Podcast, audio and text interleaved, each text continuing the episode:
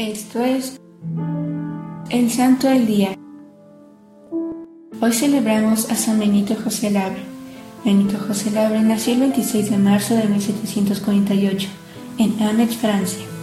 Sus padres decidieron enviarlo a sus 12 años con su tío, Franco Joseph Labre, sacerdote parroquial en Erin. Pero él no se sentía llamado al sacerdocio, sino a ser monje trapense. En 1766 su tío falleció durante una epidemia y Benito, que se había dedicado al servicio de los pobres y moribundos, regresó a Amitz por la bendición de sus padres para ingresar a la orden de los trapenses. Su aplicación fue rechazada por los cartujos, pero Benito fue dirigido a otro monasterio de la orden en Neuville. Ahí le dijeron que como no tenía todavía 20 años, no habría ninguna prisa y mientras esperaba podría aprender lógica. Durante los próximos dos años, Benito continuó aplicando sin éxito al monasterio de la Trapé. Tras no poder entrar a dicho monasterio, su intención fue entrar al monasterio en Italia.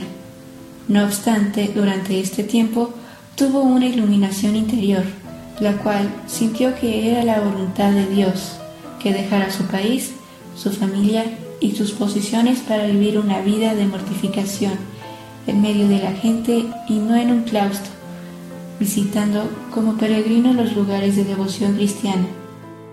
Fue así como se dedicó a ir de peregrinación de un sitio a otro usando una túnica con escapulario, el rosario en el cuello, un crucifijo en el corazón y en el bolsillo de la túnica le cabían unos mendrujos de pan y el Evangelio Benito José Labre pasaba días enteros rezando en las iglesias y estaba tan absorto que perdía la noción de sus alrededores.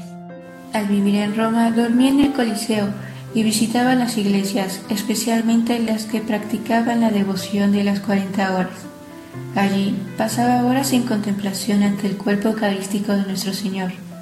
De ahí su apodo del Santo de las 40 horas.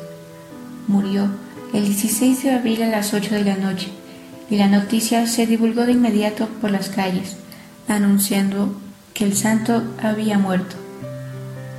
De Benito José Labre podemos destacar esa gran devoción hacia la Eucaristía. Hoy te invitamos a que como este santo practiques la virtud de la persistencia por acercarse más a Dios, pues a pesar de que a este santo le cerraban las puertas, él no se daba por vencido Servidores Amoris Christi. Movimiento Amoris Mater. Haz todo con amor.